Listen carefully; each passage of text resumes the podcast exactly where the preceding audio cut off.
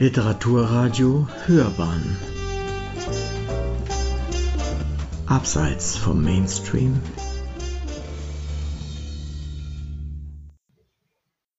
Ja, schönen guten Tag. Mein Name ist Michael Basse. Ich lese aus meinem neuen Roman Yangzone.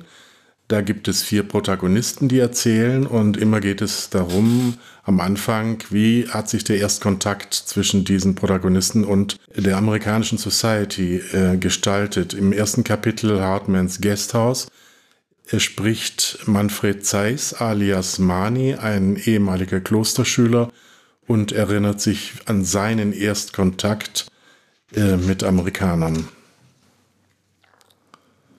Hardman's Guesthouse. Mani, are you a communist? Was für eine Frage. Im ersten Moment bin ich nur verdutzt. Sicher wieder einer seiner üblichen Scherze. Dann sehe ich, wie mich seine Augen ernster und schärfer mustern als sonst. Mir läuft ein kalter Schauer über den Rücken. Damit habe ich nicht gerechnet. Damit war überhaupt nicht zu rechnen in diesem Haus. Es klingt wie eine Frage, die eigentlich nicht mir gilt, eine Frage, die man Erwachsenen stellt, nicht aber einem 15-Jährigen. Money, are you a communist? Wie hässlich das klingt. Außerdem ist es eine Gesinnungsfrage, eine, die Kommisköpfe in Prüfungskommissionen stellen, um Kriegsdienstverweigerern auf den Zahn zu fühlen oder sie zu verunsichern. Das aber ist nicht üblich in diesem Haus. Gewiss, Bekenntnisse sind auch hier an der Tagesordnung, Bekenntnisse wie ich mag kein gekochtes Huhn oder ich hasse Pfaffen. Wenn er mich also gefragt hätte, Money, do you believe in God? hätte ich flugs mit No, Sir geantwortet. Aber das hier ist eine ganz andere Frage, eine schwerwiegende, ungleich schwierigere, eine, die ich mir selbst so direkt noch nie gestellt habe. Bin ich Kommunist? Und wenn ja, was für einer? Denn so viel ist klar, den einen zweifelsfreien Kommunisten gibt es nicht. Und dass das kommunistische Lager weltweit einen Haufen revolutionärer Typen im Angebot hat. Und man sich verflucht gut auskennen muss, um die Guten von den Schlechten zu unterscheiden. Der Vietcong ist gut. Aber sind das überhaupt richtige Kommunisten, so wie die Russen? Oder sind es Maoisten oder was anderes, Drittes? Der Vietcong ist gut, aber sind das überhaupt richtige Kommunisten, so wie die Russen? Oder sind es Maoisten? Oder was anderes, Drittes? Auch nach längerem Nachdenken hätte ich keine schlüssige Antwort gewusst. Also schaue ich konsterniert zurück und schweige, bis mich Hartmann Senior von der Last der Gewissenserforschung erlöst und in seiner lässigen, leicht amüsierten Art fortfährt. No, you are too free-spirited. Aufatmen, durchatmen, dann mit einiger Verzögerung nachvollziehen, was der andere in seiner immer noch fremden Sprache gerade gesagt hat. Too free-spirited soll wohl so viel wie zu freisinnig oder freigeistig heißen. Bin ich das? Aber klar doch, einerseits. Andererseits fühle ich mich weder besonders frei noch besonders geistreich. Eher mittelmäßig, durchschnittlich, zumal im Hinblick auf meine sprachlichen Kenntnisse. Ein Langsamversteher, leicht begriffsstutzig, einer, der oft nachfragen muss. Oder so tut, als ob er verstanden hätte, was dann später auffliegt, weil ich, ohne zu begreifen, ein Einverständnis vorgetäuscht habe oder einer Aufforderung nicht nachgekommen bin. Und schon bin ich nicht mehr Mani, der Klugscheißer, der verbale Rundumschläger, die gefürchtete Allzweckwaffe aus dem Kloster, die jeden unter den Tisch redet, sondern ein Hochstapler, Angeber, der sich verraten hat, der urplötzlich rumdruckst, rumstammelt, rumstottert, aber nicht so wie Jack, der nun mal ein Handicap hat, für das er nichts kann, diesen Sprachfehler, der besonders krass zutage tritt, wenn ein Wort mit ST beginnt und er drei, viermal ansetzt und doch über ein St nicht hinauskommt, wofür er einem echt leid tun kann, auch wenn er manchmal ziemlich nervt mit seinem St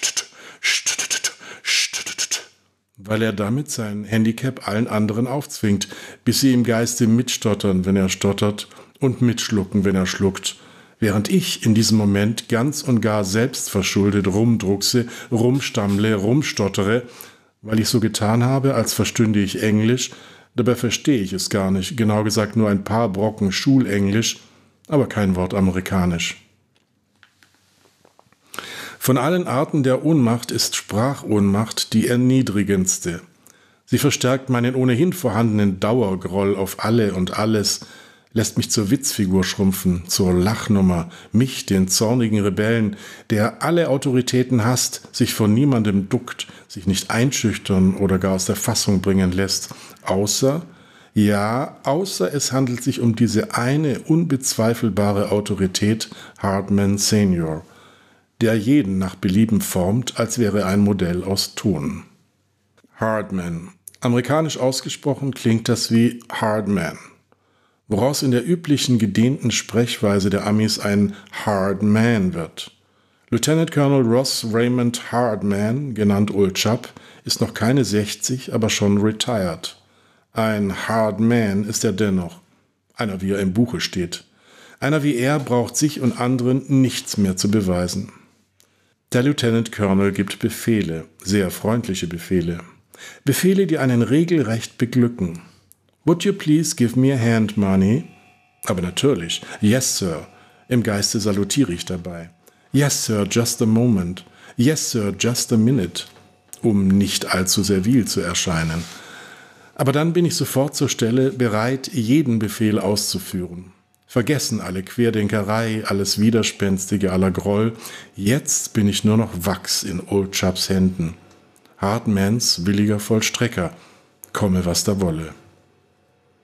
Meistens kommt liebevoller Spott. Zum Beispiel, wenn mein Magen laut knurrt, weil ich, der ausgehungerte Internatszögling, ständig Kohldampf habe. Dann bin ich das Pferd. Das Pferd kriegt heute Gras zu fressen. Today you're gonna eat grass. Während ich ihn ebenso hungrig wie entgeistert anstarre, formen sich schon die ersten Lachfältchen in seinem Gesicht, worauf er mit der denkbar unschuldigsten Engelstimme fortfährt. Hey Mani, how about a sandwich? Chicken, cheese, ham? Ab und zu ruft er mich Matzki. Hey Matzki, what's going on? Matzki ist Hartmann Seniors Anspielung auf mein Äußeres. Olivgrüner Parka mit rotem Stern, Hammer und Sichel auf dem Aufschlag und einem Peace-Symbol auf dem Rücken. Matzki klingt irgendwie russisch nach Kautsky, Trotzki und irgendwelchen Bolschewisten. Gleichzeitig signalisiert dieses wie beiläufig hingestreute Matzki, dass er, Hardman Senior, Retired Lieutenant Colonel der US Army, diesem Land gerade bis in die hinterste Provinz nicht nur den American, sondern vor allem den Democratic Way of Life beibringt, was in diesem Fall bedeutet, dass Old Chap als Repräsentant der neuen, in jedem Fall aber jungen Welt naturgemäß kein Problem mit jungen deutschen Matzkis, Kautskis oder Trotzkis hat, solange sie originalgetreue olivgrüne NATO-Kampfjacken aus dem US Military Shop tragen, auch wenn sie sie mit den obligatorischen Insignien der Zeit verunstaltet haben. These youngsters don't have a clue about Charlie. Anyway, even inside every chink and swamp rat, same as in every crowd boy, There's an American hiding who wants to get out. He just doesn't know it yet. You can't take these things too seriously. You gotta be more relaxed. Young people rebel. It's natural. In the States, we have always known that, but the Germans have an issue with it. Can't deal with it like we do. Old Chap, eher kleinwüchsig, untersetzt, rotgesichtig, bierbäuchig, mit dichtem weißen Haar, militärisch kurz gehalten, die Ärmel stets bis zum Ellenbogen aufgekrempelt, nimmt es im Zweifelsfall sportlich. Wenn Sie einem wie ihm, der den Inselkrieg im Südpazifik überlebt hat, mit Hanoi Jane kommen, die im schicken Olivdress auf einem Flugabwehrgeschütz des Vietcongs vor Charlies Kamera posiert, sure she is sexy, does her father Henry credit, or should I say Mr. Hollywood, Senator Fonda, Frank the Scoundrel, muss man das sportlich nehmen. Eine Provokation, natürlich. Doch in Wahrheit verbirgt sich dahinter ein Test, eine Herausforderung, ein Spiel. Mal gewinnt man, mal verliert man. Wer sich dem Match erst gar nicht stellt, hat die Partie von vornherein verloren. Genosse Matzki und Hanoi Jane Sie beide sind letztlich nur Teile des einen großen Spiels, das seit jeher zwischen den Generationen ausgetragen wird. und das in diesem Spätsommer 1972 im 6000 Seelenort Maulbronn über eine feste Adresse verfügt. Sommerseite 7. Das Zweifamilienhaus ist das letzte am Ende einer kleinen Straße mit Neubauten, die nach dem Krieg für die Angestellten und Arbeiter der Leichtgussmetallwerke Schenk errichtet wurden. Die Dreizimmerwohnung im Obergeschoss wird von einer freundlichen, älteren, nahezu tauben Dame bewohnt. Die Dreizimmerwohnung im Erdgeschoss mit kleinem Rasengrundstück, stets offener Terrassentür und einer Garage, die an den Kartoffelacker des benachbarten Bauern grenzt, ist quasi exterritoriales Gelände. Sie gehört schon nicht mehr zur Gemarkung der Gemeinde, sondern untersteht direkt den US Military Forces, also Old Chap höchstpersönlich. Das Ende der Straße ist zugleich Teststrecke für alles, was sich bewegen lässt. Räder, Seifenkisten werden hier ebenso gnadenlosen Härtetests unterzogen wie aufgemotzte Mofas. Aber kein Gerät erheischt so viel Aufmerksamkeit wie Heinz Blicklis 50 Kubikzentimeter Zündab. Von einem eigenen Moped träumen alle. Allein Heinz, Sohn eines Ingenieurs bei Schenk, hat eines. Selbstredend hat er seine Zündab aufgemotzt. Mit aufgebohrten Kolben schafft sie knapp 110 statt der maximal vorgesehenen 90, womit sie ohne entsprechende Bremsen und mit lautem Geheul unter den Beschleunigungsexperten am Ort als einzige Einzylinder-Trägerrakete neben der Saturn V durchgeht. Freilich braucht Blickle einen gewissen Anlauf, weshalb er bereits 100 Meter vor der Abzweigung in die leicht abschüssige Sommerseite startet. Auf der Höhe von Nummer 7 hat er die Höchstgeschwindigkeit fast erreicht. Danach bleiben ihm noch knapp 30 Meter Asphaltpiste zum Abbremsen. Meistens reichen sie, aber manchmal patzt er und landet doch noch im Kartoffelacker. Blickle ist der unangefochtene Gott auf zwei Rädern. Blickle ist Beschleunigung pur. Blickle ist jugendlich männliche Überlegenheit dank schwäbischem Motor-Know-how. Beim Kartenspielen liegen Chubb Senior und Chubb Junior vorne, wobei Jack das bessere Pokerface hat, während Old Chubb in der Regel beim Skat absahnt. Im Schein der Esszimmerlampe mischen sich unterschiedliche Rauchschwaden. Old Chubb raucht schachtelweise Palmal oder kleine dunkle Zigarillos, die auf den ersten Blick wie Zigaretten aussehen, weil sie einen Filter haben, aber nicht nach Virginia-Tabak riechen, sondern einen aromatisierten Brasilgeruch verströmen. Chubb Jr. dreht selbst, wie alle aus der Clique, wobei sich je nach Vorliebe der scharfe Rauch des schwarzen Krausers mit dem milden Qualm der Marke Drum oder Fanelle zu einer einzigen riesigen Dunstglocke vermischt, die das Licht über dem Esszimmertisch zunehmend diffus macht und die Augen der um prestigeträchtige Pfennigbeträge spielenden Kompatanten mehr und mehr rötet.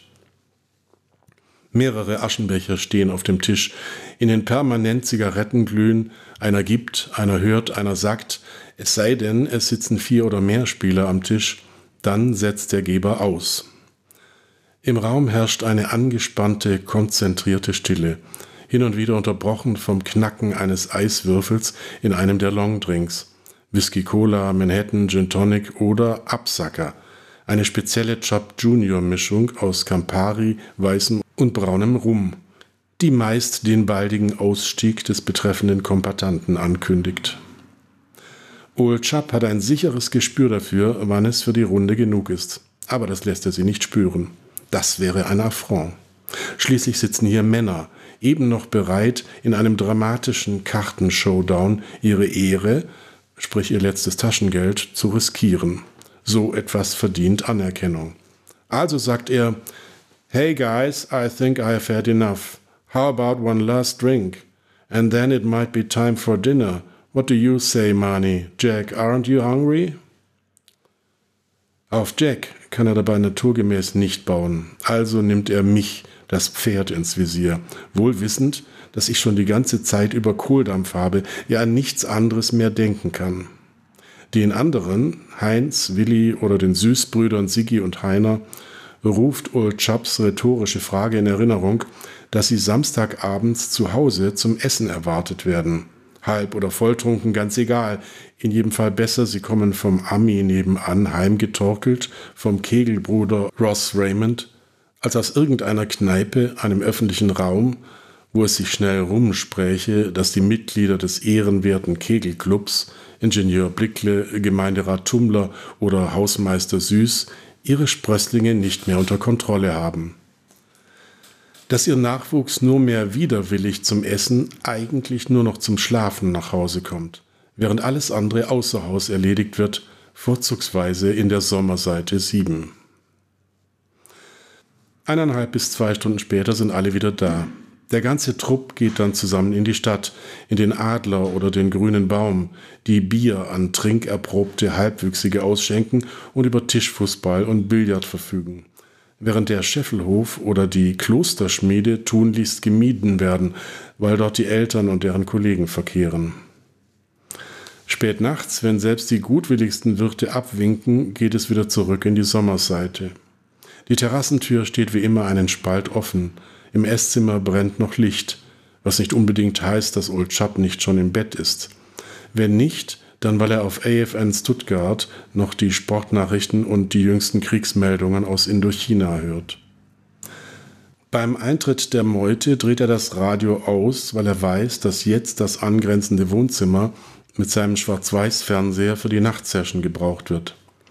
Er murmelt ein Make yourself at home und There's some beer in the icebox und schlurft in seinen abgetragenen Hauslatschen durch Küche und Diele in den rückwärtigen Teil der Wohnung, wo sich das dank der heruntergelassenen Jalousie komplett abgedunkelte Schlafzimmer befindet. Der Lieutenant Colonel gibt vorübergehend das Kommando ab, die Truppe übernimmt, wacht über ihn und sein Haus während sich im Fernsehen John Wayne und Gary Cooper, Clark Gable und Burt Lancaster, Alan Ladd und Audie Murphy, Sterling Hayden und Glenn Ford, Robert Mitchum und Richard Whitmark oder Hollywoods einziger echter Gentleman-Actor Gregory Peck auf ihre Einsätze vorbereiten. Old Chap weiß, dass am Ende immer die Guten siegen, dass die Kavallerie kommt mit einem Marion Robert Morrison alias Big John, der verzweifelte Siedler rettet oder als Teufelshauptmann Nathan Brittles ein Blutvergießen zwischen US Army und Indianern verhindert, tief im Herzen davon überzeugt, dass auch in jeder Rothaut ein Amerikaner steckt, der raus will. Er weiß es nur noch nicht. That was 1949. Boy, oh boy, what a year. Lieutenant Ross Raymond Hartman, platoon leader in the Pacific War, is promoted to captain and company commander at a training battalion. Even if it is for blacks, stuff it. They have to be made men as well. And Big John hits the big time with She Wore a Yellow Ribbon. His first really challenging role. You're an actor now, Big John Ford tells him. No wonder, it was MacArthur's favorite movie. The old Beau Brummel of the army had a point, as always. There is no better guide to manhood than Brittles. Not only for the squad, for all of us. The cavalry as an integrated community where all are equal, and the ultimate force for good when all hope is lost. You can't tell this to kids often enough, all night long, if you have to. The hell with it. After all, tomorrow is Sunday, and by the way, all beds are off in this guest house. In Hartmans Gasthaus ist nichts unmöglich. Es ist eine reine Männerwirtschaft. Es gibt keine Mrs. Hartman, keine Hausfrau, keine Mutter, die nach dem Rechten sieht. Was Recht ist, darf jeder, muss jeder selbst entscheiden. Dieses Haus steht allen offen. Natürlich auch den Frauen, die von Zeit zu Zeit wie Trophäen mitgeschleift werden, um den Wettkämpfen vor und in der Sommerseite 7 beizuwohnen. Backfische, die vom Hausherrn auf väterlich charmante Art mit einem Kuss auf beide Wangen begrüßt werden, bevor er wieder Platz nimmt am großen Esszimmertisch, hinter sich an der Wand in bronzenen Lettern ein Nein, das Saying schlechthin, Orientierungshilfe für alle Neuankömmlinge, damit sie sich gleich zurechtfinden in diesem House of the Free and the Brave. Our house is clean enough to be healthy, but dirty enough to be happy in. Herzlich willkommen zu einer neuen Podcast-Folge von Hörbahn on Stage. Ich bin Uwe Kulnig und mein Gast bei Literaturradio Hörbahn ist Michael Basse. In dieser Sendung geht es um seinen Roman Yang Zone. Ich möchte mit ihm über sein Buch, dessen Inhalt und ihn selbst sprechen. Wie schreibt er, wie recherchiert er und natürlich auch, wie sind seine weiteren Pläne. Mich interessiert ebenso der Mensch Michael Basse. Ich bin gespannt, was er uns zu erzählen hat.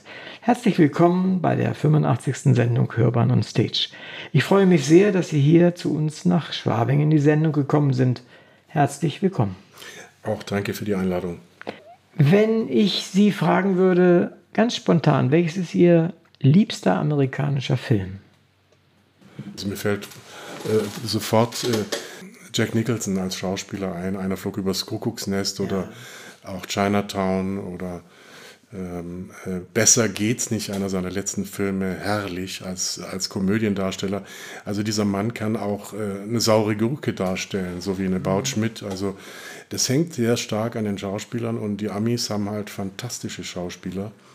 Und also das wären so, wäre so die Richtung, Jack Nicholson und äh, geistreich, intellektuell, schlagfertig. Mhm, mh. Ja, sowas. Na super. Es ist ja immer bei solchen Filmen, die wir sehen, auch die Sie alle genannt haben, die sind ja alle übersetzt. Also sind ja alle in Deutsch äh, erhältlich synchronisiert. Ja. Und wir, wir haben ja da etwas, was tatsächlich etwas sehr Wertvolles ist. Äh, ist das nicht noch quasi ein, ein zweites Drehbuch, was wir da mitbekommen durch den Menschen, der das synchronisiert? Naja, also bei einigen Serien sagt man sogar, dass äh, die Übersetzung, die Synchronisation besser war als das Original. Ich denke da zum Beispiel an die 2. Die 2 war äh, im originalen Flop in England, aber auf den deutschen äh, Fernsehschirmen fast nicht zu schlagen. Also die hatten eine riesig große Fangemeinde. Und das lag eben daran, dass die die Dialoge so fantastisch ins Deutsche übertragen haben und da noch zusätzlichen Witz reingebracht genau. haben.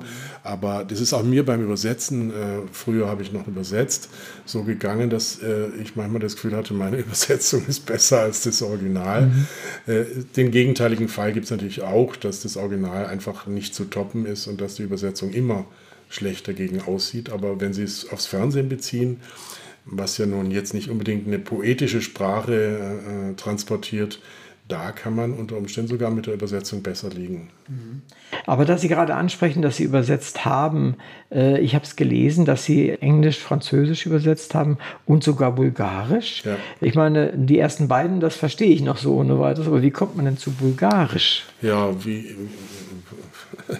ja, also das sind eben diese berühmten Zufälle im Leben. Ich habe mir das nicht ausgesucht, sondern ich war damals jüngstes Mitglied im, im Bayerischen Schriftstellerverband 1988 unter Lore Schulz-Wild, als der Verband noch eine Bedeutung hatte. Und ähm, da sollte eigentlich ein äh, anderer Schriftsteller, Ludwig Fels, zum jährlichen Austausch nach Bulgarien fahren und er wurde kurzfristig krank. Und dann haben sie eben mich gefragt, als jungen äh, Eisbahn, hast du nicht Lust, da nach Bulgarien zu fahren? Und dann habe ich gesagt, ja, selbstverständlich. Und innerhalb von fünf Tagen hatte ich mein Watcher-Ticket und meine Papiere, meine nötigen Papiere und bin dann völlig ins, ins Wasser gesprungen da in Bulgarien, ohne ein Wort Bulgarisch zu kennen. Und als ich zurückkam, habe ich halt gedacht, das geht nicht. Du kannst da nicht einfach drei Wochen Urlaub machen und äh, nichts transportieren.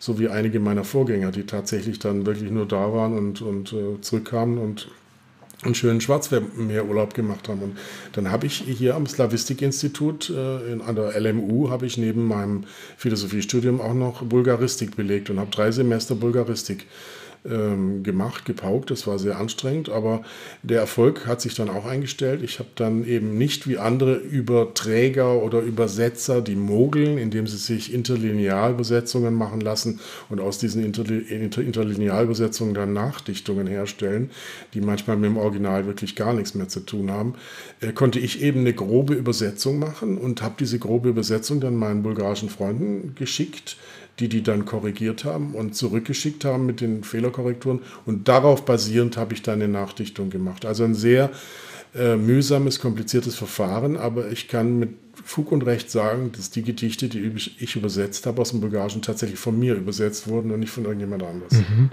Äh, diese Art, die Sie eben gerade beschrieben haben, diese Interims- oder die Übergangsübersetzung. Interlinearübersetzung. Interlinear, das habe ich noch nie gehört, die Vokabel. Ja, was das ist das, das was äh, so äh, im, im, Fachjargon so heißt. Ja, wenn man irgendwelche äh, Nicht-Poeten, Nicht-Dichter Dolmetscher oder was weiß ich äh, dran lässt, eine Rohfassung zu machen. Ah, okay. Und diese Rohfassung wird dann deutschen Dichtern vorgelegt und dann heißt es nachher so schön äh, nachgedichtet von so und so. Aber dass dieses nachgedichtet bedeutet, dass der von der Sprache eigentlich überhaupt keine Ahnung hat, ne, das kriegt der Leser in den seltensten Fällen mit. Ah, das verstehe ich. Wenn ich mich recht erinnere, war es Umberto Eco, der mal gesagt hat, übersetzen ist doch ganz einfach. Man sagt das Gleiche nur mit anderen Worten. Und, äh, aber ich denke, das ist es nicht. Wie, nein, nein, sehe ich auch nicht so. Also da, da muss ich dem sehr geschätzten Herrn Umberto Eco leider widersprechen. Also äh, der selber übrigens einen fantastischen Übersetzer hatte, Burkhard Kröber. Aha. Das wird immer so als Verdienst von Krüger und Hanse verlagt, aber war das der Kröber, der den entdeckt hat und den Krüger seinerzeit vorge vorgeschlagen hat als Autor und den auch selber übersetzt hat, den Namen der Rose. Und ähm, das ähm, ist nicht richtig, wenn Umberto Eco sagt, das ist das Gleiche nur mit anderen Worten. Nee, äh, es gibt, äh, das weiß jeder ernsthafte Übersetzer, es gibt Dinge, die kann man gar nicht übersetzen. Da muss man Äquivalente suchen, also äh, weil nicht alles eins zu eins übermittelbar ist und insofern verliert das Original bei jeder Übersetzung. Aber im geglückten Fall, wie gesagt, kann es auch was dazu gewinnen, was es im mhm. Original vielleicht mhm. nicht hat. Aber Übersetzen ist praktisch wie über einen Fluss setzen. Also von einer Sprache in eine andere übersetzen heißt eben, dass man äh, teilweise ganz andere Bilder, semantische äh, äh, Wortfelder äh, sozusagen anzapfen muss, um äh, Äquivalente zu finden. Ja, also ich denke auch, das ist äh, von Echo ein bisschen ironisch gemeint ja, ja, klar, gewesen. Natürlich. Was mir aufgefallen ist, und da habe ich gestaunt tatsächlich, 2016 erschien ihr Roman Amerikanische Zone. Und jetzt kommt sozusagen ja mit einem etwas ja, amerikanisierten Titel, wenn man so will, äh, kommt dann nochmal wieder. Warum haben Sie das gemacht? Warum nicht einfach eine, eine neue Ausgabe? Haben Nein, das war, äh, war im Selbstverlag erschienen 2016, ja. nachdem ich bei 40 Verlagen und auch einigen Agenturen äh, abgeblitzt bin. Und dann habe ich, äh, hab ich gedacht, nee, jetzt habe ich so viel Arbeit da reingesteckt, jetzt will ich das publiziert sehen. Der typische Autorentrotz aber dann in der Pandemiezeit äh, habe ich mir das Ganze nochmal vorgenommen und habe gesehen, dass er Schwächen hat, dass er ökonomisch unausgewogen war. Einige Kapitel waren viel zu lang, andere vergleichsweise zu kurz und die, die äh, Gewichtung zwischen den Protagonisten stimmte nicht. Der Erzählfluss teilweise war abgehackt, dadurch, dass da essayistische Passagen drin waren. Ich habe also sehr viel äh, äh, politischen Firlefanz und Essayistik rausgenommen und habe äh, sozusagen wirklich stärker aufs Erzählen geachtet und außerdem versucht, den vier Protagonisten jeweils eine stärkere eigene markante Stimme zu geben. Ja, das war bei der vorigen Fassung auch nicht so ganz geglückt. Da war nicht immer klar, wer spricht. Und jetzt ist es, glaube ich, doch sehr klar. Und dann habe ich äh, das Buch sehr ausgewählten Leuten nochmal zugeschickt kriegte auch ein positives Echo.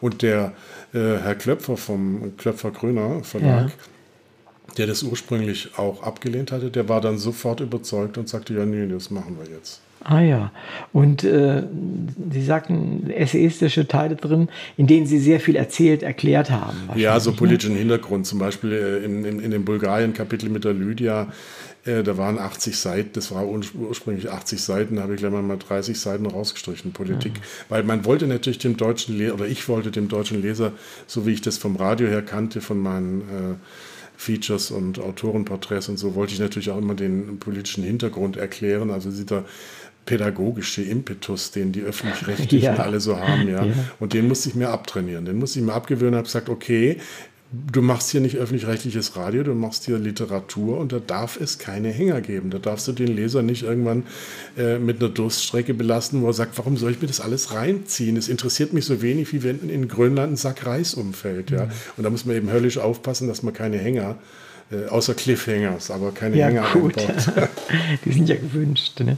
Äh, ist es vielleicht auch so gewesen, dass Sie an vielen Stellen oder an einigen Stellen dem äh, Lesern noch nicht richtig vertraut haben, dass er schon verstehen wird, worum ja, es geht. Ja, genau. Man ist geneigt dann als, genau, also als Erklärjournalist ist man geneigt, immer von der Dummheit der Hörer oder Leser auszugehen, was natürlich Blödsinn ist, ja. Und, ähm, aber wie gesagt, es hat eben auch deshalb sechs Jahre gedauert, um diese narzisstische Kränkung, dass das Buch niemand haben wollte, zu verdauen und mir einzugestehen, dass es vielleicht doch die eine oder andere Schwäche gibt. So schlecht war es nicht, also weil Stan Nadolny hat ja auch das Urmanuskript gelesen und war mhm. davon sehr angetan. Aber er hat mir auch schon gesagt, lassen Sie es mal eine Weile liegen und überarbeiten Sie es dann nochmal, was ich nicht gemacht habe. Und, äh, aber dann nach sechs Jahren jetzt doch gemacht habe. Ja. Und der Erfolg äh, gibt Herrn Nadolny recht. Ja, ich meine, aber es ist immerhin das ihr Baby gewesen. Und äh, wie, wie läuft es denn überhaupt bei Ihnen? Ich habe gesehen, es gibt einige doch sehr interessante äh, Rezensionen. Ja, gestern fand leider mit etwas Verzögerung erst die Buchpremiere in Stuttgart statt, in der Stiftung Geiststraße und äh, pünktlich aber doch zur Buchpremiere hat die Stuttgarter Zeitung das Buch rezensiert mit Hinweis auf die Veranstaltung. Und zwar niemand geringer als der Ressortchef Kultur hat da selber zur Feder gegriffen, was für mich natürlich sehr vorteilhaft und schmeichelhaft war. Vorher war in den drei Monaten des allerdings seit Erscheinen des Buches sehr, sehr überschaubar die Reaktionen. Also das ähm, hat sicher auch mit der Pandemie zu tun und so, aber äh, es hat auch damit zu tun, dass eben keine Buchvorstellung stattfand. Wissen Sie, ein Buch, wenn das dann im März erscheint und es findet, wie ich nicht, wie ich erwartet hatte, keine äh, Vorstellung im April statt, äh, dann, dann warten die alle, ja, wie wird das Buch nicht irgendwann mal vorgestellt? Und es gab eben leider aus veranstaltungstechnischen Gründen Verzögerungen. Das hat zum Beispiel damit zu tun, dass die Literaturhäuser alle mauern, in meinem Fall, und äh, man muss dann eben alternative Standorte suchen und ähm, das hat eben Zeit gebraucht. Aber es sind doch einige inzwischen Reaktionen erschienen. Mich persönlich hat sehr, sehr gefreut, das Literaturportal Bayern äh, von einem jungen äh, Mitarbeiter. Peter Scholk, ja. genau, gesehen, der sich ja. das selber bestellt hat und ähm, es gibt immerhin die Meinung der Bayerischen Staatsbibliothek so wieder, mehr oder weniger. Ja, ja. Und darin wiederum hat mich besonders eine Sache gefreut. Wir haben gerade schon darüber gesprochen. Das Buch ist reine Rollenprosa. Also es gibt keinen auktorialen Erzähler, ja. sondern es wird immer aus Sicht der betroffenen Protagonisten erzählt, auf Augenhöhe aus ihrer Sicht. Und ähm, das funktioniert nur, wenn die einzelnen Protagonisten wirklich sich markant voneinander unterscheiden und es nicht irgendwie konstruiert oder gekünstelt äh, wirkt. Und dieser Mensch hat mir tatsächlich attestiert, dass nichts gekünstelt wirkt. Also der fand die Figurenzeichnung so ähm, überzeugend, dass man sagen kann, die sind alle für sie, können alle für sich stehen, sind alle überzeugend. Und das gelingt leider nicht immer. Ich erinnere mich, ich habe als Journalist mal in den 90er Jahren äh, den Auftrag gekriegt, ein neues Buch von Christa Wolf zu rezensieren, die ich bis daher sehr geschätzt hatte, ne? also der geteilte Himmel und Kindheitsmuster mhm. und so weiter. Und dann kriegte ich von ihr auf den Tisch Cassandra Stimmen. Und das waren äh, neun Stimmen, glaube ich, wenn ich mich recht, äh, recht erinnere. Und die, diese neun Stimmen klangen, klangen alle nach Christa Wolf. Naja, das, das ist, ist dann, also äh, dann funktioniert Rollenprosa nicht. Ja, ja, ist richtig. Ja gut, aber ich meine, was man sich vornimmt, äh, heißt nicht, dass man es auch immer kann. Es ist, äh, es ist ein Versuch wert, aber äh, ich meine, selbst ein Genie ist nicht dauernd ein Genie. Es wäre mehr anders als Goethe, könnte das gesagt haben. Goethe hat auch gesagt, wer immer strebend sich bemüht, den wollen wir erlösen. Ja. Also das ist eher meine Devise. Okay, okay. So hat jeder seinen Teil von Goethe. Es geht ja um die amerikanische Zone. Nun kommen Sie aber doch gar nicht aus der amerikanischen Zone rein. In gewisser Weise doch. Also äh, amerikanische Zone oder Yang-Zone, jetzt der neue Titel, bezieht sich auf die ehemalige B-Zone, also das, den Teil von Bayern, Baden-Württemberg und Rheinland-Pfalz, der eben damals die B-Zone ausmachte. Und der, das ist eine der Thesen des Buches, äh, diese, diese B-Zone mit seinen Städten Frankfurt, Stuttgart und München bildete das heimliche Rückgrat dieser Republik. Äh, nicht die britische, nicht die französische und auch nicht die sowjetische Besatzungszone oder Berlin, sondern dort, wo die Amis sozusagen äh, äh, gewirkt haben, äh, ähm, haben sie sozusagen die Nachkriegs-Bundesrepublik als, als Rückgrat äh, der späteren Bundesrepublik dann doch sehr stark geprägt mit äh, nicht nur Education und solchen Sachen, sondern auch wirtschaftlich mit den, mit den ganzen Kontakten, die sich da ergeben haben. Und äh, ich kann mich sehr gut erinnern, dass ich als ähm, Gymnasiast in Stuttgart und später eben auch im Internat in Maulbronn ähm, in Committed Officers Clubs oder Enlisted Members Clubs, also den EM-Clubs, äh, verkehrt habe. Die gibt es heute alle nicht mehr, aber das mhm. waren damals die Clubs, wo äh, Rock'n'Roll oder Jazz oder sowas gespielt wurde und die ganze Popkultur rübergeschwappt ist. Und ähm, das, das war eigentlich schon eine amerikanisch beeinflusste Zone. Und äh, Deutschland war eben äh, dem Charme der Amis äh, sehr stark erlegen. Viel mehr als dem Charme der Rheinarmee im, im nordrhein-westfälischen oder im niedersächsischen und natürlich noch äh, viel, viel weniger bei den Russen.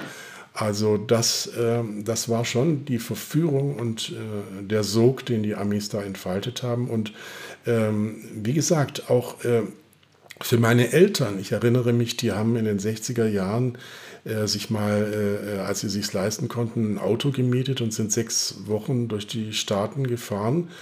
Und mein Vater war ein sehr selbstbewusster Mann, um nicht zu sagen ein autoritärer Sack. Aber als der zurückkam, ja, ich habe den noch nie so demütig, kleinlaut, um nicht zu sagen sprachlos erlebt. Also alle, allein die schiere Größe des Landes, die Wucht auch der Natur, der ja, hat natürlich diese ja. ganzen üblichen Orte dann besucht, Niagara Falls und Grand Canyon, Rocky Mountains und so. Also das hat den ganz tief beeindruckt und äh, der hatte das vorher nur so als Land gesehen, was ja keine Kultur hat, ja, allenfalls eine Zivilisation, aber keine genau. Kultur.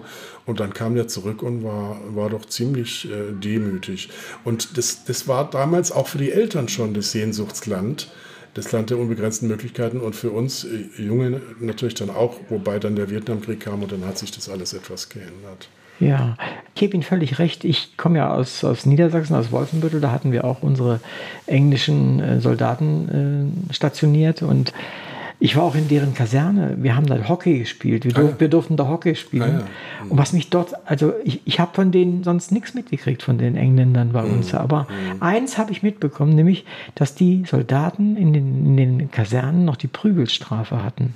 Und das hat mich eigentlich furchtbar abgeschreckt. Ja, das ist das Faszin ein Teil des amerikanischen Faszinosums, das natürlich einerseits eine Armee wie jede andere war äh, damals noch aus Wehrpflichtigen äh, bis 73, als die Wehrpflicht dann abgeschafft wurde. Aber also zu der Zeit, als das hier spielt, in den 70ern, gab es eben noch die Wehrpflicht. Es war eine Querschnitt der Gesellschaft und der Querschnitt der amerikanischen Gesellschaft ist relaxed und duldet kein autoritäres Auftreten. Man spricht sich bei Vornamen an, man legt die Füße auf den Tisch, ja. Man salutiert nur halb äh, äh und nie, nie so zackig und ja. voll, wie das bei vielleicht Engländern oder auch Franzosen der Fall ist.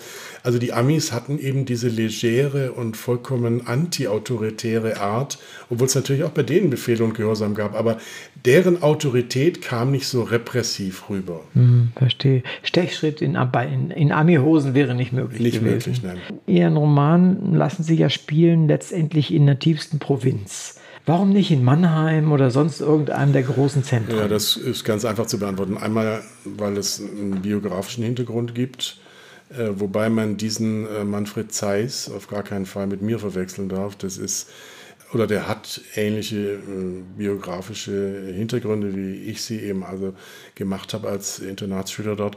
Und äh, ähm, insofern gibt es da so einen biografischen Hintergrund, aber äh, Provinz ist natürlich, äh, ich sage nur Faulkner und äh. Ähm, äh, Jacksonville oder so, nicht also Fantasie. Das ist, Provinz macht die Dinge immer äh, viel sichtbarer. Also im, im, im, im, äh, Mikrokosmos der Provinz werden äh, Grundsatzprobleme viel härter und klarer konturiert sichtbar. Auch Rassenprobleme oder sowas, ja. ja. Und äh, man, man, das ist eigentlich, äh, wenn man es nicht persönlich erlebt hätte, wäre das ein nötiger Kunstgriff, den man als Literat vielleicht anwenden müsste, weil man dort diesen Gegensatz zwischen amerikanischer Kultur, Popkultur, und Lebensart äh, und der deutschen bürgerlichen Lebensart, die doch einen etwas anderen Wertekanon hat, ja, der wird dann nur viel deutlicher sichtbar. Mhm.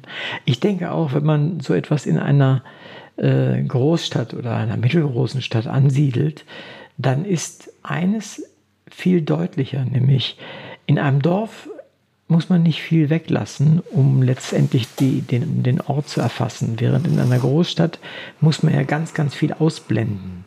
Ja, wobei, wie gesagt, es, es spielt ja auch in Stuttgart, es spielt äh, passagenweise ja. auch in anderen baden-württembergischen Städten, also in Dornstadt oder in Ludwigsburg oder so, äh, oder Pforzheim, ja. Also es kommt schon das ganze Baden-Württemberg quasi als amerikanisches Aufmarschgelände ja. äh, zu Wort, aber der Kern der Handlung, also dreht sich um diesen Haushalt und der ist genau. nun mal mitten in der Provinz und da wird es halt äh, auch ganz äh, lustig, wenn dann so ein amerikanischer Offizier unter lauter ehemaligen ehemaligen Wehrmachtskegelbrüdern im selben Kegelclub sitzen. Genau, das geht, kann man viel besser pointieren ja. dann auch. Ne?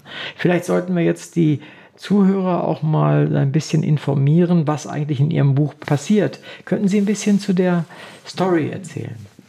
Ja, also sie beginnt und endet in Maulbronn.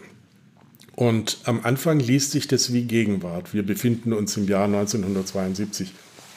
Das ist aber ein eine falsche Fährte, denn äh, je äh, länger der Roman äh, sich entfaltet, wird klar, ähm, dass es alles Rückblenden sind, subjektive Rückblenden, Erinnerungen der einzelnen Protagonisten.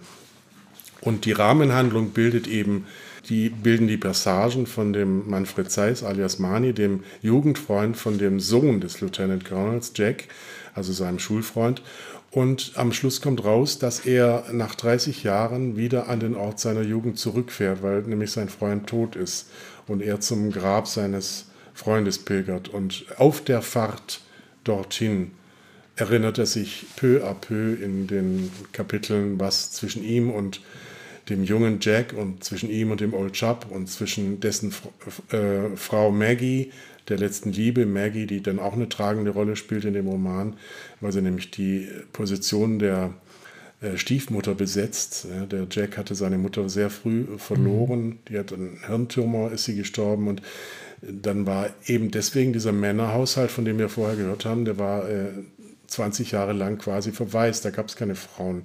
Und dann kommt plötzlich diese Maggie und äh, nimmt den Platz ein der letzten Ehefrau und Geliebten vom Colonel und das ist eine Riesenkatastrophe für den Jack und für, den, für das ganze Hartmans Guesthouse.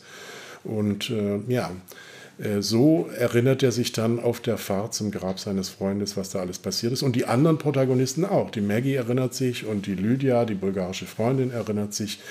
Und der Einzige, der nur wenig spricht, das kann man jetzt im Radio leider schlecht äh, sehen, äh, weil man das ja nicht sehen kann, sondern nur hören. Also die Passagen, wo der Old Chap spricht, die sind im Buch kursiv gesetzt, aber es, es ist nicht original äh, Old Chap sprech, sondern das, was die einzelnen Protagonisten sich erinnern, was er gesagt hat oder was er gesagt haben könnte in einer bestimmten Situation. Also das ist nicht äh, Old Sharp selber, dieser äh, Ross Raymond Hartman. Und äh, das heißt, äh, er ist wie eine leere Mitte, um die die vier Protagonisten kreisen. Und wie das halt so bei Rollenprosa üblich ist, äh, gibt es dann diese Spiegeleffekte. Der eine erzählt die Geschichte etwas anders als der andere und so rundet sich wie bei einem Mosaik langsam das Bild. Äh, und der, um den es eigentlich geht, der spricht selber nicht. Fällt mir aber ein, es ist ja so ein bisschen ein Wagnis, wenn man doch relativ viel Englisch drin vorkommen lässt, so wie am Anfang, was Sie gelesen haben, es sind ja doch einige Passagen. Hatten Sie nicht die Idee oder der Verlag die Idee, da kleine Fußnoten mit Übersetzungen hinzusetzen? Also, wenn man es liest und Zeit hat, äh, glaube ich, dann äh, ist es relativ leicht zu verstehen. Wenn man es natürlich nur einmal hört im Radio, ne, dann äh, dann ist es sicher schwierig, selbst für mich heute noch mit meinem inzwischen sehr verbesserten englischen Wortschatz ist es schwierig. Young, Youngsters Rebel oder so ähnlich heißt es an einer Passage. Ja, Rebel denke ich erstmal nicht an das Ver Verb, sondern ich denke an das Substantiv. Ja, natürlich. Ja. Und, und, so ähm, kann es vielleicht beim Hören, äh, aber ich glaube, wenn man es dann liest, dann erschließt sich das doch relativ leicht. Also ich fand es auch gelesen sehr einfach. Gehört ist das immer eine andere ja. Sache. Und schon gar nicht, wenn man es meinetwegen dann noch so, so vorträgt, wie es eigentlich ein Amerikaner machen würde, dann ja. ist das Ganze noch ein bisschen schwieriger. Also die schwierigste Passage in der Hinsicht war sicher, weil ich das so nie erlebt habe äh, äh, und mir das erarbeiten musste, das war die Auseinandersetzung zwischen Vater und Sohn am, am Totenbett vom Vater. und der Sohn dann ihn quasi wie so ein äh, Militär äh, Offizier äh, rumschimpfen und also dieses amerikanische Militärenglisch ist Ja. das ein ganz besonderes Englisch und auch sehr zotig und sehr sexistisch und so weiter. Und da äh, den, da, da musste ich einen amerikanischen äh, ähm, Kollegen bitten, also jemand, der Native äh, American ich- ich ist saß in den Danksagungen, Der hat, ja, genau. äh, der Steve Wilder, genau, der hat sich diese Dialoge angeschaut, ob die tatsächlich dem Militärjargon ähm, entsprechen, nicht? Also so Kampfschwein dann übersetzt mit Combat Cattle, ja, und äh, das ist halt nicht auch wieder nicht, nicht identisch wie Kampfschwein, Mhm. ist klar, ja. sondern Combat Cattle heißt es auf Ah, okay. Das ist natürlich was anderes, völlig richtig. ja. Also das fiel mir nur auf, weil das ist immer ein, ist immer ein Wagnis, äh, Ja. weil doch gar nicht so Aber man darf der Leute- Leser ja auch ein paar Seiten lang fordern. Also das macht von 320 Seiten vielleicht 20 Seiten Ja, aus. Und 300 Seiten sind Deutsch, Deutsch, Deutsch. Und dann dürfen auch mal 20 Seiten Englisch drin sein. Und da muss er sich halt ein bisschen anstrengen. Also ich finde, an- anspruchsvolle Literatur hat Ja. das Recht, ja sogar die Pflicht, den Leser auch ein klein bisschen zu fordern. Gibt es für dieses Hartmans Guesthouse irgend sowas wie eine Vorlage? Haben Sie da sowas im Kopf gehabt? Ja, ja. Ich sage ja, das ist äh, der autobiografische Hintergrund. Ich war Internatsschüler in Maulbronn und äh, während andere an den Reisewochenenden nach Hause fuhren, überall in Baden-Württemberg, wo sie halt herkamen, alle vier Wochen gab es ein Reisewochenende. Und äh, ich bin nicht zu meinen Eltern nach Stuttgart gefahren, sondern ich bin dort geblieben und führte quasi ein Doppelleben. Und dieses Doppelleben unter der Woche, Klosterschüler am Wochenende, Mitglied quasi adoptiert eines amerikanischen äh, Offiziershaushaltes, ja, wo ganz andere Regeln gelten als im Kloster oder bei mir zu Hause. Das war schon der biografische Hintergrund. Aber ich sag's nochmal, das ist trotzdem ähm, nicht eins zu eins, wie man das denken könnte. Es gibt ja heute diese Modegattung der Autofiktionalität. Das Ja, fing ja. mit Carlo Wicknausgaard an und äh, geht bis in unsere Tage. Monika Helfer, die dann ihre Familie oder ihr eigenes Leben hernehmen als äh, Matrix oder als Vorlage für das, was sie erzählen. Aber das ist in meinen Augen ein Twitter und ich bin da auch sehr skeptisch und finde es auch ein bisschen unredlich, weil, äh, wie der Name schon sagt, Autofiktion äh, heißt, dass es zwar einerseits äh, vorgibt, das eigene Leben zu schildern, aber äh, letztendlich ist es dann doch wieder Fiktion, weil da, wo man über die Großmutter oder dies oder jenes nichts Bescheid hat, weiß, da, da wird dann doch fleißig erfunden. Ja? Und also insofern ist es äh, nicht wirklich das objektiv geschilderte Leben. Und da finde ich eben den Begriff der, des autobiografischen, den traditionellen Begriff viel brauchbarer und auch sinnvoller, weil äh, da würde ich mich dann auch dazu rechnen, weil äh, das muss beglaubigt sein. Worüber ein Autor schreibt, das muss er entweder erlebt haben oder sich anverwandelt haben oder gründlich recherchiert haben, wie in meinem Fall bei Bulgarien, dass man wirklich äh, sagen kann, es ist zum Teil des eigenen Lebens geworden. Und damit ist es autobiografisches Material. Aber das heißt nur, dass es beglaubigt ist durch den Autor. Aber ansonsten äh, sind es natürlich literarische Fiktionen. Und äh, äh, die Handlung ist der, der Dramaturgie geschuldet und nicht, äh, was im wahren Leben tatsächlich stattgefunden hat. Nein, aber dieser Impuls kam tatsächlich aus dem Erlebten heraus, dieses Doppelleben, was ich da geführt habe. Und diesen Ja. Clash of Culture habe ich quasi damals hautnah erlebt. Ja. Und das äh, beschäftigt mich bis heute. Das glaube ich sofort. Und dass die beiden Jungs, der Vater selbst, die Maggie und die bulgarische Freundin, welche von den Personen war die für Sie schriftstellerisch am schwierigsten? Also die Frauen sind natürlich aus männlicher Sicht immer schwieriger. Ja. Und wie gesagt, ich erwähnte vorher schon, ähm, dass mir trotzdem attestiert wurde, dass es nicht irgendwie ähm, äh, gekünstelt wirkt. Ähm, aber Frauen zu zeichnen. Aber ich denke, als Schriftsteller muss man androgyn sein oder als Schriftstellerin. Man muss dann seinen weiblichen oder je nachdem männlichen Anteil bemühen. Und es gibt ja nun wirklich genügend Beispiele, dass man als Mann sich auch in Frauenfiguren hineinversetzen kann und umgekehrt. Äh, Und, äh, aber trotzdem ist das für mich die größere Herausforderung gewesen, als den Jack sprechen zu lassen oder den Mani sprechen zu lassen. Die Lydia oder die Maggie sprechen zu lassen, vor allem die Maggie als eine Frau, die eine, eine ganze Generation älter ist, der einen Ton zu geben, der, äh, der so dieser Generation auch adäquat ist. Das war für mich sicher die, die größere Herausforderung. Da wir aber gerade noch mal bei der Stiefmutter sind, die spielt ja auch in der Sterbeszene des Vaters eine, eine gewisse Rolle, wird da erwähnt und da wird ja über Stiefmutter gesprochen. Die, die Szene selbst fand ich ganz toll, wie sie die geschrieben haben. Das hat mir gut gefallen.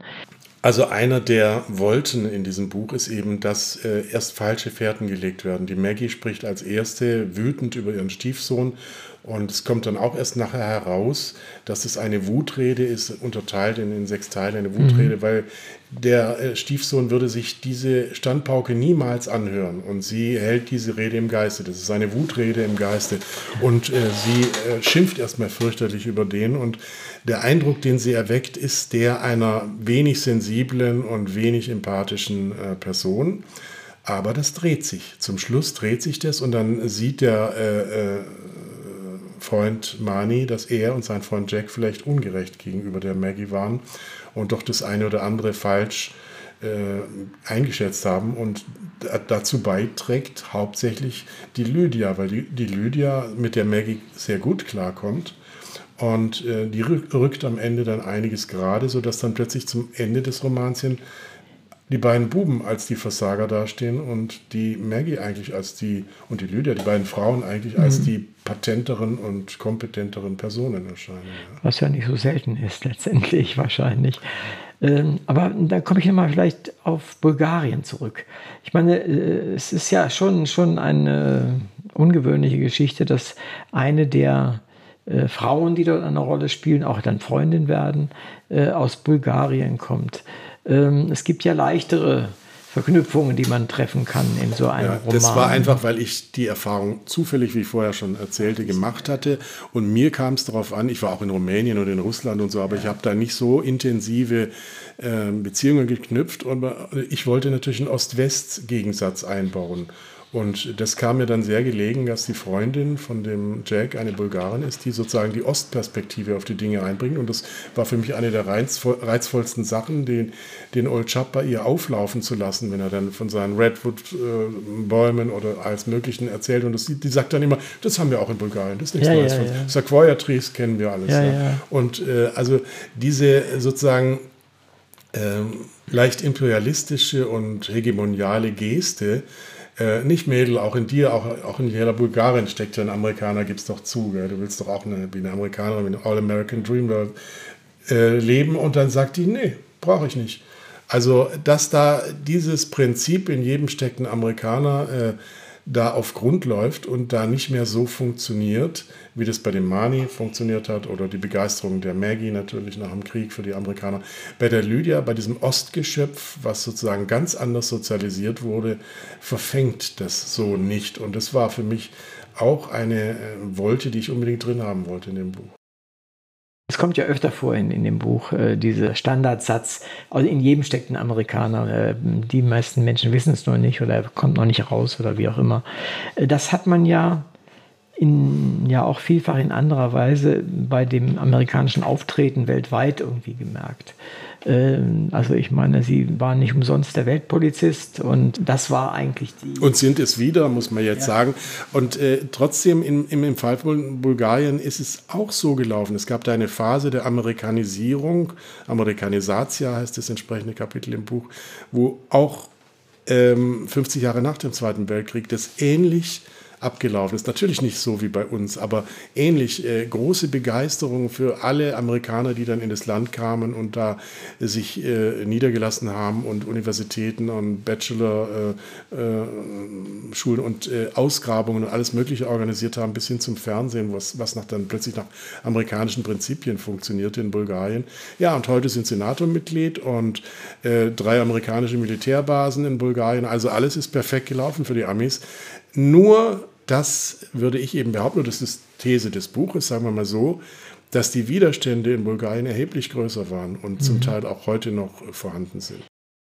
Ich denke einfach, ein Drittel der Amerikaner hat Deutsch stämmige Wurzeln. Ja, auch der, Richtig, äh, ja. die Hauptfigur, der, der Hartmann, ist ja Hartmann ja. und ist ja in dritter Generation quasi ein Re-Emigrant, der zurück nach Deutschland kommt mit seiner Armee da. Und, äh, aber vor drei Generationen im, im 19. Jahrhundert sind seine Vorfahren ausgewandert nach äh, Minneapolis und Insofern ähm, ist da einfach eine viel engere Beziehung, sage ich mal. Und die Bulgaren haben vielleicht zu Frankreich und zu Deutschland vor allem Beziehungen gehabt. Die ersten zwei Zaren waren Deutsche. Äh, aber der von Battenberg und der Ferdinand von Coburg, die waren die ersten ähm, bulgarischen Zaren, weil die keine eigene äh, Königsdynastie hatten, haben sie dann halt äh, Adlige aus den europäischen Adelshäusern einge eingekauft. Und da, da, aber es gibt keine Beziehungen zu Amerika. Und insofern ist natürlich äh, das für Amis, selbst mit viel Lockmitteln und Lockmethoden und Geld und sonst was, nicht so einfach, sage ich jetzt mal, Bulgaren um den Finger zu wickeln, wie das mit Deutschen machen. Ja, schon sprachlich nicht wahrscheinlich. Auch sprachlich schon nicht, ja. Denn das ist ja doch ein Riesenkluft dazwischen ja. den Sprachen. Ja, das verstehe ich durchaus. Ähm, vielleicht können wir aber an der Stelle nochmal über die Amerikaner in Deutschland sprechen. Es gibt ja die Stimmen, die letztendlich äh, sagen, die Amerikaner haben Deutschland nur deshalb wieder hochgepäppelt, damit sie einen anständigen Brückenkopf gegenüber dem eisernen Vorhang hatten. Ich meine, das ist die, eine Frage der Motivation. Äh, aber Dabei haben Sie ja eine Menge geschaffen, ne? Ja, also ich, äh, wenn ich das so einfach beantworten könnte, würde ich wahrscheinlich oder hätte ich wahrscheinlich keinen Roman geschrieben. Der Roman heißt ja, dass man äh, ein Problembewusstsein schafft, dass man auch selber mhm. sein eigenes Problembewusstsein schärft beim Schreiben und sich versucht, über Dinge klar zu werden. Ich glaube, es gibt hier keine einfachen Antworten. Ich glaube, dass äh, natürlich es diesen berühmten amerikanischen Pragmatismus gibt, der sagt, also äh, der Feind unseres Feindes ist unser Freund. Ne? Und mhm. auch wenn es ein Halunke ist, Hauptsache es ist unser Halunke. Ja, also diesen ja. Pragmatismus gibt es natürlich. Aber ich denke, es würde in dem Fall zu kurz greifen. Also die haben schon äh, eine kulturelle, lange kulturelle äh, Verbindung und äh, sehen sich da auch äh, quasi auf einer Mission. Ne? Deswegen habe ich auch den John J. McLeod am Anfang zitiert als, also als äh, Spruch vorneweg dass die, wir seit 100 Jahren nicht mehr die Möglichkeit hatten, so Einfluss auf die deutsche Intelligenz zu nehmen. Ja? Also es ist ein Ausspruch von 45 von dem McCloy. Mhm. Und äh, dass die äh, lange Zeit äh, sozusagen keine Anknüpfungspunkte mehr fanden in Deutschland, aber jetzt plötzlich 45 fanden sie wieder Anknüpfungspunkte. Was aber nicht dem widerspricht, dass sie auch nicht nur Schurken, sondern regelrecht Kriegsverbrecher äh, auf ihrer Liste geführt haben. Also die haben ja die ähm, äh, Schlechter von Lyon, den äh, Barbie, haben sie auf ihrer Lohnliste gehabt. Mhm. Ja. Mhm. Ein Folterknecht, sondersgleichen. Ja. Und und die haben sich vom, vom Werner von Braun, auch ein Kriegsverbrecher, haben sie sich die Raketen bauen lassen, etc. etc. Also natürlich steckt dahinter ein knallhartes Interesse, was auch die Russen übrigens genauso an deutscher ja, sicher, äh, sicher. Wissenschaft und Ingenieurskunst hatten. Aber im Falle der Amis ist da sicher auch noch eine kulturelle Nähe, die man nicht unterschätzen darf. Und man täte ihnen Unrecht, wenn man sagt, die hätten Deutschland nur als Puffer haben wollen. Mhm. Dann investiert man nicht so viel, nicht so viel in den Marshallplan. Nicht so, nicht so lang, ne, vor allen Dingen. Ja, nee. Äh, nee, da haben Sie sicherlich recht. Aber, äh, Aber in dem Zusammenhang vielleicht interessant, ja. eine ganz kurze Bemerkung. Ähm, dass es eben doch eine große Kluft ist bei allem Versuch der Fraternisierung und der Annäherung nach dem Krieg. Es gab 250.000 Mischehen. Ja. Und die Hälfte davon wurde wieder geschieden. Also so das einfach mit der Verbrüderung ja. war es auch nicht. Die so Hälfte ist geblieben, aber die andere Hälfte ist desillusioniert ah. wieder zurück. Dann ist etwas, was in Büchern und selbst auch in Filmen selten passiert, nämlich dass jemand stottert oder einen Sprachfehler hat. Das ist mutig. Da habe ich so gedacht, das ist mutig. Ich habe gesehen, Sie haben sich dort Hilfe gesucht. Warum haben Sie es gemacht? Ja, das ist eines der Handicaps, die der Jack hat, als ja. Bastard zweier Welten. Und äh, Bastard zweier Welten zu sein, äh, das heißt, es gibt ja den geglückten Fall von zweisprachig aufwachsen, aber wenn die Mutter mit sechs stirbt, einen Hirn, Hirntumor und schlecht, den Sohn ja. geprügelt hat, dann bleibt von dieser zweisprachigen Erziehung nicht mehr viel übrig und dann bleibt ein Stottern. Und dann bleibt ein frühes Kindheitstrauma zurück, dass dieser Mann eben nicht in zwei Kulturen aufgewachsen und integriert ist, sondern zwischen seinem Vater und seinen äh, vergreisten Großeltern auf dem Schäfenacker hin und her geswitcht ist und äh, der eigentlich äh, die Bodenhaftung verloren hat unter den Füßen. Und das wird sichtbar in dem Stottern. Nicht, dass er unter Stress, äh, das ist ja ein Stresssymptom, mhm. dass er unter Stress dann plötzlich anfängt äh, zu stottern. Hier sollte das Handicap gezeigt werden von jemand, der nur ein lückenhaftes Familienleben erlebt äh, und einen alleinerziehenden Vater hat und eine traumatische Erinnerung an die Mutter und der eigentlich aus allem herausgerissen worden ist, also sowohl aus der amerikanischen wie aus der deutschen Kultur herausgerissen wurde und der mühsam versucht, wieder irgendwie Bodenhaftung unter die Füße zu kriegen. Er hat ja auch drei Anläufe gebraucht, um seinen Studienabschluss ja. zu machen und so. Also ich wollte damit einfach mit diesen Handicaps, die ihn begleiten, zeigen, wie schwierig das ist, dass es eben nicht die geglückte zweisprachige Erziehung, die es auch gibt, sondern dass es auch welche gibt, die vollkommen ins Bodenlose stürzen. Und äh, er ist mit Sicherheit die tragischste Figur. Mhm. Und der ist ja auch tot am Schluss. Wobei es offen gelassen wird, äh, wie der Tod sich eignet hat. Also da äh, dürfte der Leser dann auch selber spekulieren. Es wird nicht, äh, mhm. da habe ich mich strikt an Uwe Jonsons Mutmaßungen über Jakob gehalten. Also äh, aber er ist doch immer über die Gleise gegangen und äh, warum plötzlich äh, ja, ja, ist er tot? Verstehe. Wir kommen jetzt so langsam schon in die letzten Bereiche unseres äh, Gespräches. Äh, ab und zu taucht, und gar nicht so selten, taucht, taucht mal ein bisschen was Lyrisches auf in dem Roman. Ist Ihnen das einfach passiert? Sind das Dinge, die Ihnen schon lange auf dem Herzen lagen nee, und Sie sie also unterbringen das, mussten? Das, äh, das Bulgarische, klar, das, die, die, die, diese Dora Gabe, die ich da zitiere, das, ja. das schien mir eine passende Ikone für diese Lydia zu sein. Okay. Meine Ikone wäre es nicht gewesen, aber für die Lydia schien es mir tatsächlich, auch von ihrer Biografie her, die ist ja auch in den Westen gegangen und dann wieder zurück in ihr Land, schien sie für mich eine, eine passende Vorläuferin zu sein. Aber ich weiß jetzt nicht, was Sie äh, sonst noch mit lyrisch meinen. Ich habe also subkutan so ein paar äh, Elemente aus meiner vorherigen Lyrikwerkstatt auch eingebaut in den Roman. Es gibt zwei Seiten äh, oder anderthalb Seiten lange Sätze. Ja, das ist ein einziger lyrische, eine einzige lyrische Passage. Und zwar einmal geht es um die, den Lebenslauf von dem Old Chap und mhm. das andere Mal geht es um neue Männer braucht das Land, also im Zusammenhang mit Nachkriegsfrauen, die sich dringendst andere Männer wünschen. Ja. Wo ich dann jeweils eine Suada von anderthalb Seiten anstimme. Das wollte mir jedes Mal das Lektorat rausstreichen. Und gesagt, nee, nee, das ist ein ganz bewusst eingebauter Drive. Und diesen Drive äh, darf man nicht unterbrechen. Ja? Und äh, der endet dann jeweils ganz banal. Ne? Der, der, der, der, dieser anderthalb Seiten lange Satz geht dann und dann ging er zum, zum Barbershop. Ja, Punkt. Also das ist aber sowas, ein Stilmittel, einfach ein lyrisches, rhetorisches Stilmittel äh, eines langsamen Sprechaktes, wo man äh, sozusagen ohne Punkt und Komma einen langen äh, Sprechakt eingebaut hat hier, also ich den Sprechakt eingebaut habe.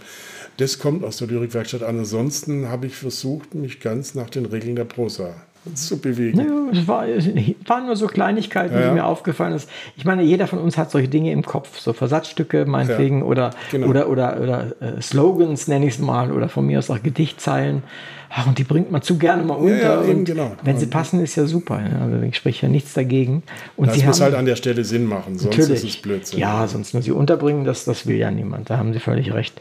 Vielleicht nur ein Wort dann auch zu der Lyrik. Ich, habe ich das richtig gehört, dass Sie sagten, früher habe ich mal Lyrik gemacht? Oder? Ja, ich habe äh, angefangen mit Lyrik, weil ich äh, ursprünglich wollte ich schon Prosa schreiben, aber das äh, hat nicht funktioniert in den 80er ähm, Jahren. Ich habe gemerkt, ich habe gar keine eigene literarisch brauchbare Sprache, keine Sprache, keine eigene äh, Sprache. Ich habe nur diese journalistischen Stereotypen im Kopf, diese journalistisch plakative, relativ oberflächliche Sprache. Damit kann man keine Geschichten erzählen, keine Literatur. Und dann war für mich die Lyrik eigentlich so eine Art Wiederholungskurs, großer Wiederholungskurs, mir meine eigene Wort für Wort äh, ähm, aufgeladene äh, poetische Sprache zu mhm erarbeiten und äh, das fing mit ganz kurzen, gemeißelten Gedichten, die noch sehr meinem Vorbild geschuldet waren damals, oder meinen Vorbildern, also Kaschnitz, Pöten, Bechler, das waren so meine lyrischen Heroen. Mhm, mhm, und äh,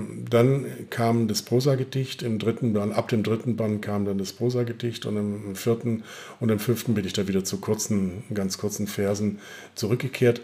Aber das war sozusagen die, der Vorlauf, der für mich nötig war. Am, am Schluss bei meinem fünften Gedichtband dachte ich so, jetzt kann ich es, jetzt weiß ich, wie es geht und war auch restlos damit zufrieden. Aus den früheren Gedichtbänden würde ich vielleicht das eine oder andere rausnehmen inzwischen inzwischen. Aber insgesamt muss ich sagen, ich habe wirklich über 20 Jahre lang äh, erstmal versucht, eine eigene poetische Sprache, einen Zugriff, einen poetischen Zugriff.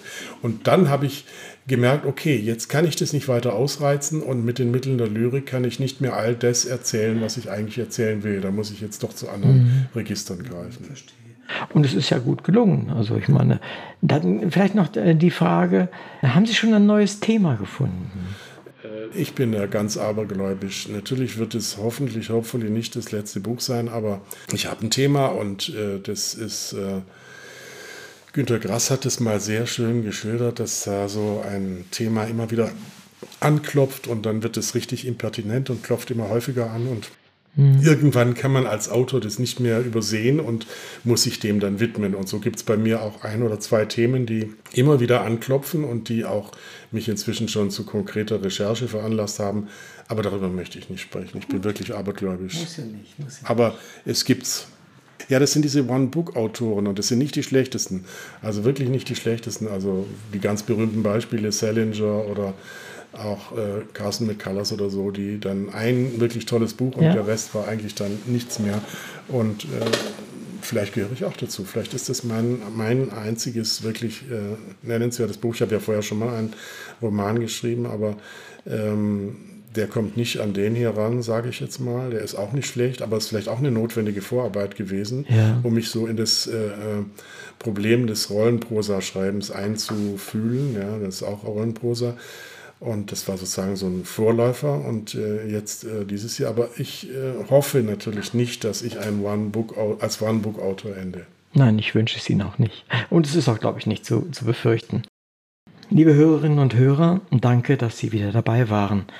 In der heutigen Sendung war Michael Basse mein Gast.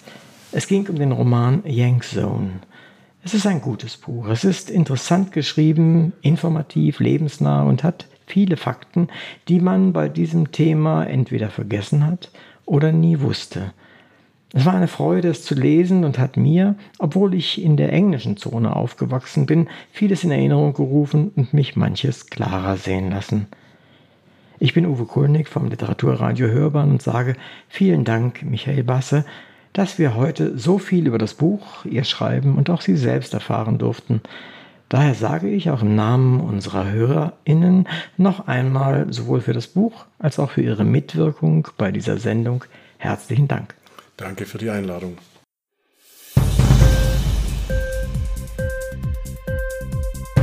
Hat dir die Sendung gefallen? Literatur pur, ja, das sind wir. Natürlich auch als Podcast. Hier kannst du unsere Podcasts hören.